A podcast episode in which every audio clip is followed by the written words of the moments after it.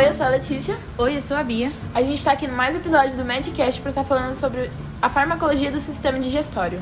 Falaremos especificamente sobre os antiácidos, os bloqueadores de receptores H2 e antifiséticos, começando com o especialista Guilherme. Bom, é isso aí, gente. Os antiácidos têm a função de inativar a acidez gástrica. E os antiácidos possuem indicações de remédio para você utilizar. A gente pode começar com o nome comercial Alodroxil, que tem o princípio ativo hidróxido de alumínio, e com o Estomazil, que tem o princípio ativo ácido cítrico. E com esses remédios a gente também tem que ter alguns, alguns cuidados que a Evelyn vai estar falando. Bom, em relação aos cuidados de enfermagem, é importante administrar entre as refeições e antes do paciente dormir. Se atentar para os sinais e sintomas dos efeitos colaterais, como constipação, diarreia, sensibilidade alimentar e reação alérgica. Agora começando com a especialista Isabelle.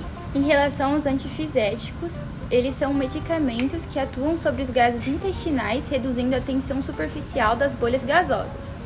E como princípio ativo, nós temos o dimeticona, que contém o um nome comercial como Luftal, Cilindron e Finigás.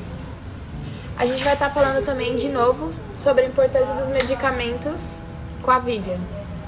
Entre os cuidados de enfermagem, nós podemos citar não utilizar durante gestação ou lactação, adotar dieta alimentar adequada, estimular a ingesta hídrica e administrar após refeições e ao deitar.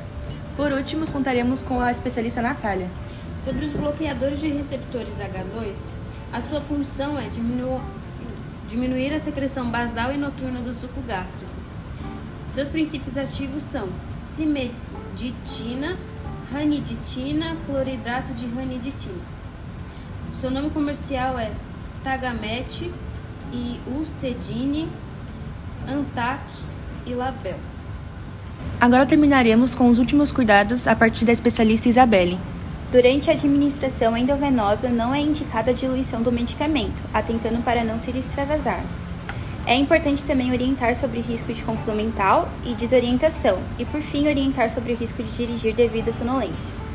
Bom, galera, é isso. Espero que tenha contribuído para a aprendizado de vocês. Fiquem atentos aos próximos episódios. Voltaremos em breve. Tchau. Tchau.